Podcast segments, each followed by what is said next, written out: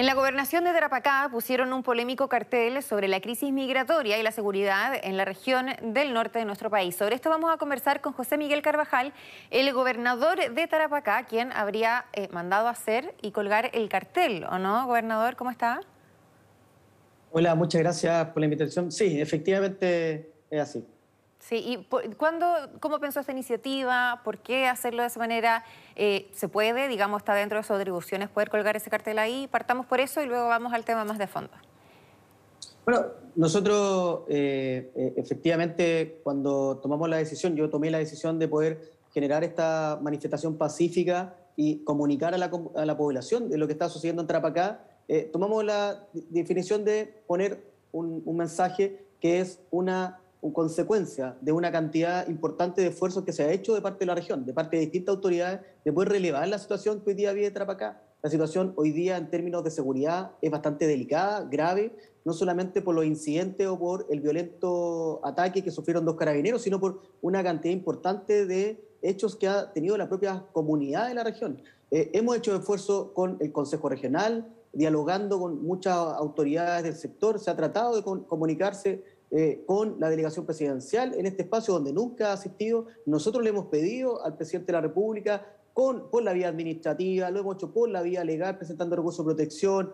Es decir, todos los esfuerzos se han hecho y nuestro, nuestro mandato en este gobierno regional es garantizar el desarrollo armónico de la región. Y hoy día eso no se garantiza si es que no se está trabajando en un área tan sensible como es la seguridad, como es hoy día la situación migratoria que lleva prácticamente dos años en nuestra región y no ha sido abordada de manera seria por parte del gobierno y sobre todas las cosas que es lo que nosotros planteamos, porque todavía eh, terminando este gobierno no se ha cumplido con garantizar la paz social que hoy día requiere la región.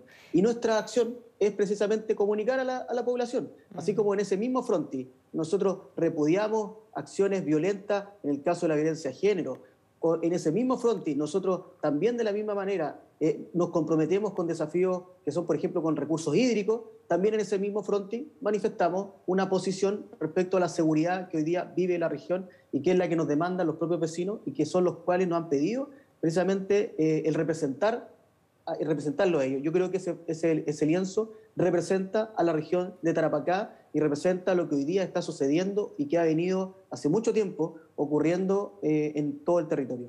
Gracias, presidente Piñera, por el legado. Es parte de lo que se lee en el mensaje. Usted dice, esto ha ocurrido por mucho tiempo. Me imagino que más de cuatro años, ¿o no? O efectivamente se agudizó. Bueno, todos sabemos que la crisis migratoria no se agudizó solamente por un tema local, sino por, por algo esas personas se tienen que ir de sus, de sus países de, de, origen.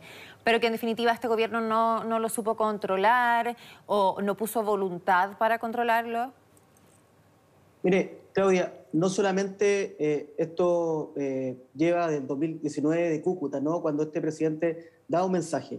No solamente nosotros, eh, cuando comienzan los ingresos del año 2020 a la región por Colchane, empezamos a darnos cuenta de que no había una preparación, de que el país no estaba preparado, de que no había una política clara de qué se iba a hacer con esta población que se fue a invitar, mm. sino que además el transcurrir de los meses, el transcurrir de los años, nos fuimos dando cuenta como región que no había ningún interés tampoco de poder, como nosotros, dar la notoriedad de lo que hoy día eh, hoy es evidente, que es un descontrol, que, es una, que hoy día hay una improvisación. Mire, las únicas respuestas que se fueron dando fueron respuestas que fueron muy subjetivas y muchas de ellas incluso fueron solamente voladores de luces para la comunidad, como el plan Colchane. El año pasado, tres ministros de nuestra región vinieron, fueron a Colchane, no se reunieron con las autoridades locales, no se reunieron en la región, solamente dieron un punto de prensa lanzando un plan Colchane. Plan Colchane que nunca existió, plan Colchane que fue un fracaso y que hoy día nos tiene nuevamente en la misma agenda que tuvimos el mes de septiembre.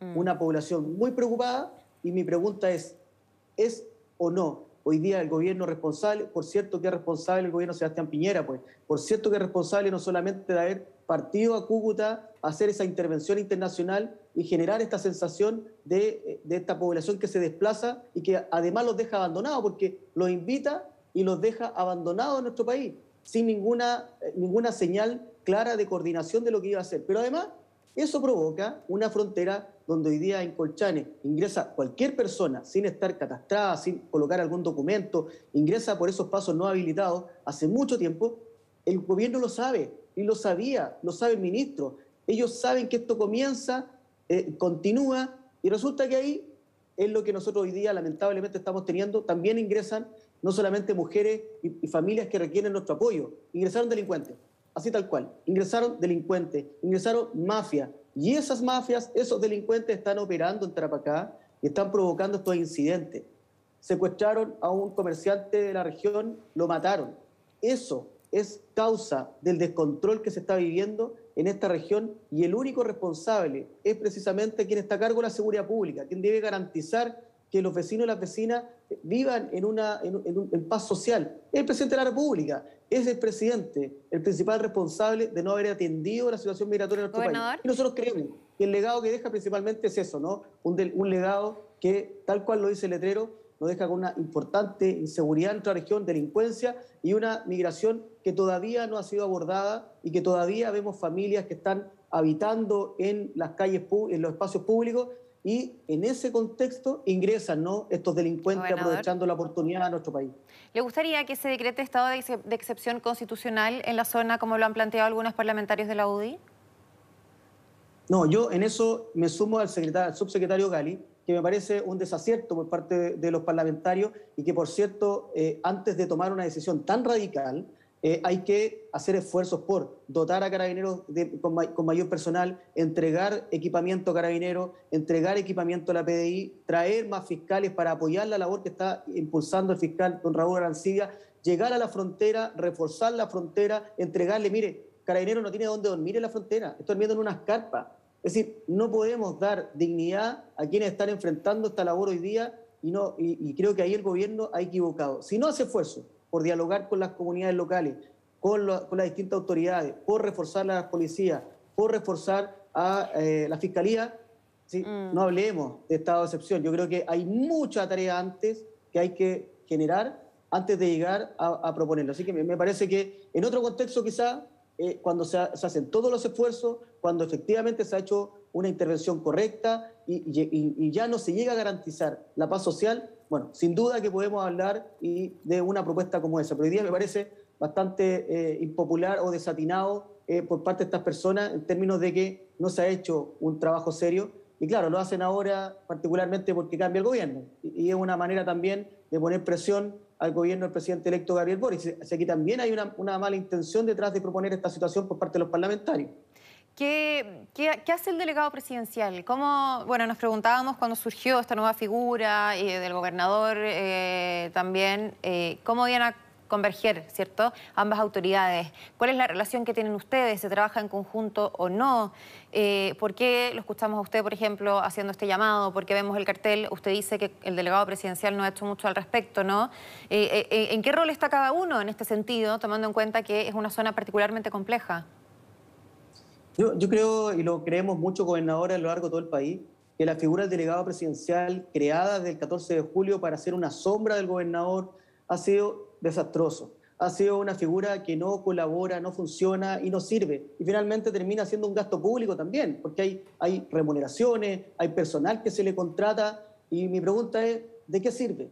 Eh, está claro que si se le entregan las atribuciones a los delegados en materia de seguridad, en materia migratoria, en materia fronteriza, está claro que no sirvió el rol del delegado presidencial, particularmente en Trapacá, y estoy seguro que lo están viviendo también, como decía la alcaldesa Ripamonte y Miña del Mar, lo están viviendo también en, esas, en esa región, y lo están viviendo también en Arica y en muchas otras regiones del país, porque el rol del delegado presidencial no es un rol que hoy día tenga legitimidad de la población, que tenga liderazgo en la población, es solamente una designación de una persona que tiene que recibir instrucciones de Santiago y esas instrucciones entregarlas a nivel regional. Y claramente, ese rol hoy día debe ser asumido por la autoridad electa. Deben ser los futuros gobernadores, gobernadoras y gobernadores quienes deben tener la coordinación mayor. Quien pone los recursos de inversión pública es el gobierno regional. Por lo tanto, planes y programas deben estar todos coordinados precisamente en el gobierno regional. Y la seguridad, que es tan sensible, también debe radicar en el gobierno regional. Yo creo que aquí los esfuerzos eh, fronterizos deben todavía permanecer centralizados. Los esfuerzos respecto a situaciones muy, muy eh, de mayor connotación social como de narcotráfico, delictuales, de esa categoría, efectivamente deben tener una estrategia eh, centralizada, pero los esfuerzos de seguridad ciudadana, seguridad, local, regional, sin duda que yo creo que los, puede abordar perfectamente el gobernador regional. Creo que los delegados presidenciales son figuras que afortunadamente el, presidente electo Gabriel Boric ha comprometido terminar y que yo creo que no deben hoy día permanecer si es que tenemos eh, gobernadores regionales electos. Deben ser figuras que se deben eliminar y que ojalá en el futuro no exista esta, esta situación de continuar designando personas del nivel central, continuar designando personas cuando la ciudadanía es lo suficientemente inteligente para decidir finalmente quién se puede hacer cargo del desarrollo de su región, como hoy día eh, sucede a lo largo de todo el país. Ya, o sea, el delegado hace poco, digamos, para no decir que no hace nada. bueno, hace poco el delegado y que es un rol que no está contribuyendo, no está sumando y no sirve, en definitiva, para, para nuestro sistema ni para atender los intereses de la comunidad. Bueno, vimos estas imágenes súper violentas, ¿no? Eh, de hecho, el ministro del Interior visitó a, este carabinero lesionado. Eh, o sea, si eso le pasa a carabineros, nos preguntamos ¿Qué, quedaría para nosotros, ¿no? Que, no estamos preparados para repeler eh, a una golpiza de, esa magnitud o para detener, por supuesto, a las personas que están cometiendo estas agresiones. Eh, la situación se salió de control absolutamente. Hay quienes prevén que el panorama podría empeorar en, poco tiempo, ¿no? Que se ve como una especie de olla a presión. ¿Cómo, cómo ve usted el futuro particularmente en la zona? Bueno, nosotros echamos de menos que el ministro también hiciera un llamado eh, y, pusiera esfuerzo para repudiar también los actos cuando son violentadas las familias, cuando el comerciante fue secuestrado y fue muerto. Yo echo de menos también ese compromiso que, por cierto, tuvimos todos de manera categórica de repudiar esa cobarde agresión. Tanto así que nosotros también pusimos acciones legales como gobierno regional para repudiar esa situación y hacernos parte para que eso no vuelva a suceder. Pero de todas maneras, aquí la preocupación está centrada en que si es que no, el gobierno no interviene, no da señales claras de poder intervenir esta situación que vive Tarapacá, nos va a suceder lo que sucedió en septiembre, Claudia, que la comunidad no se manifiesta, y voy a ser categórico en esto, contra la migración. La comunidad de Tarapacá principalmente tiene una diversidad de comunidades extranjeras que hemos tenido a lo largo de los años en materia económica, eh, por zona franca, en nuestra región, después con Perú y Bolivia a propósito de, la cercanía en términos culturales. Hoy día la comunidad cuando marcha, y quiero ser en eso muy, eh, muy concreto, cuando la comunidad marcha, lo hace contra los delincuentes, lo hace contra la inseguridad, con, eh, con los problemas de inseguridad que vive y que no le permiten salir de su casa. Esa es la principal motivación para que la comunidad se levante a una marcha, a una manifestación. Cuando hoy día usted tiene esta situación, en, esta, en estas complejidades, ¿qué es lo que sucede? Aparecen aquellos que eh, sienten que la ideología eh, deja a la izquierda a favor de los migrantes y a la derecha a favor de los carabineros. Esa, esa tontera que se le ocurre a alguno de dividir a las personas es lo que va a aparecer cuando comiencen esta situación, porque se aprovechan. De Santiago viajó gente a la marcha de la vez anterior para venir a apoyar la marcha y eran militantes de partidos políticos. Bueno, hoy día, si el gobierno no interviene cuando se empieza a generar esta situación, lo que va a suceder es que precisamente algunos estúpidos por ahí van a aprovechar la instancia de poder levantar discursos xenófobos. Eso no puede suceder. Aquí el centro es la inseguridad, es la delincuencia, y delincuencia que no tiene nacionalidad. Un delincuente es un delincuente en Chile, en cualquier otro país, y ese delincuente es el que hay que perseguir. Y aquella población migrante que hay que apoyar, que hay que cuidar, porque ya la invitó el presidente Piñera a nuestro país, bueno, a esa comunidad hay que separarla de esta situación. Bueno, hoy día, cuando está la mayoría de la población eh, molesta, preocupada, angustiada, eh, empiezan van a empezar a ocurrir estos actos menores que seguramente van a desviar la atención y eso no puede, no puede suceder. Yo creo que, eh, de verdad, el compromiso que yo espero del gobierno no es referirse si es que hay un estado de excepción o no, o respecto a, alguna, algún evento que, como el que sucedió con Carabineros esta golpiza. El compromiso del gobierno y ministro debiese ser estar en Tarapacá, venir a conversar con las autoridades locales, conversar con el alcalde, ir a Colchane, venir a dialogar y venir a colaborar con las policías hoy día. Pero yo no he escuchado hoy día ninguna persona decir cuándo llega el ministro de la región, cuándo llega el subsecretario de la región. No he escuchado a nadie plantear desde el nivel central la preocupación de tomarse un avión de dos horas y venir a Tarapacá a ver en terreno lo que está sucediendo. Gobernador, cortito, em, ¿Lo llamaron desde la moneda, eh, alguna comunicación desde el gobierno central eh, en respuesta al, tema del cartel? No, ninguna. Ninguna, como ha sido desde que yo llegué hace seis meses acá, que, ha sido eh, una, una, una, comunicación que no existe con ninguna autoridad. El alcalde viajó desde Iquique a tratar de hablar en la moneda, no lo atendieron. El alcalde Colchane, cuando han venido los ministros, no lo atienden. Mire, así se tratan las autoridades locales en este gobierno.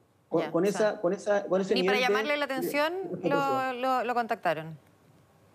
Ni siquiera para decirme que sacar el letrero. ni siquiera para eso. Muy bien, eh, gobernador Miguel Carvajal, muchísimas gracias por conversar con nosotros. Vamos a estar sumamente pendientes a, a la crisis que se está viviendo en el norte. Que le vaya bien. Muchas gracias.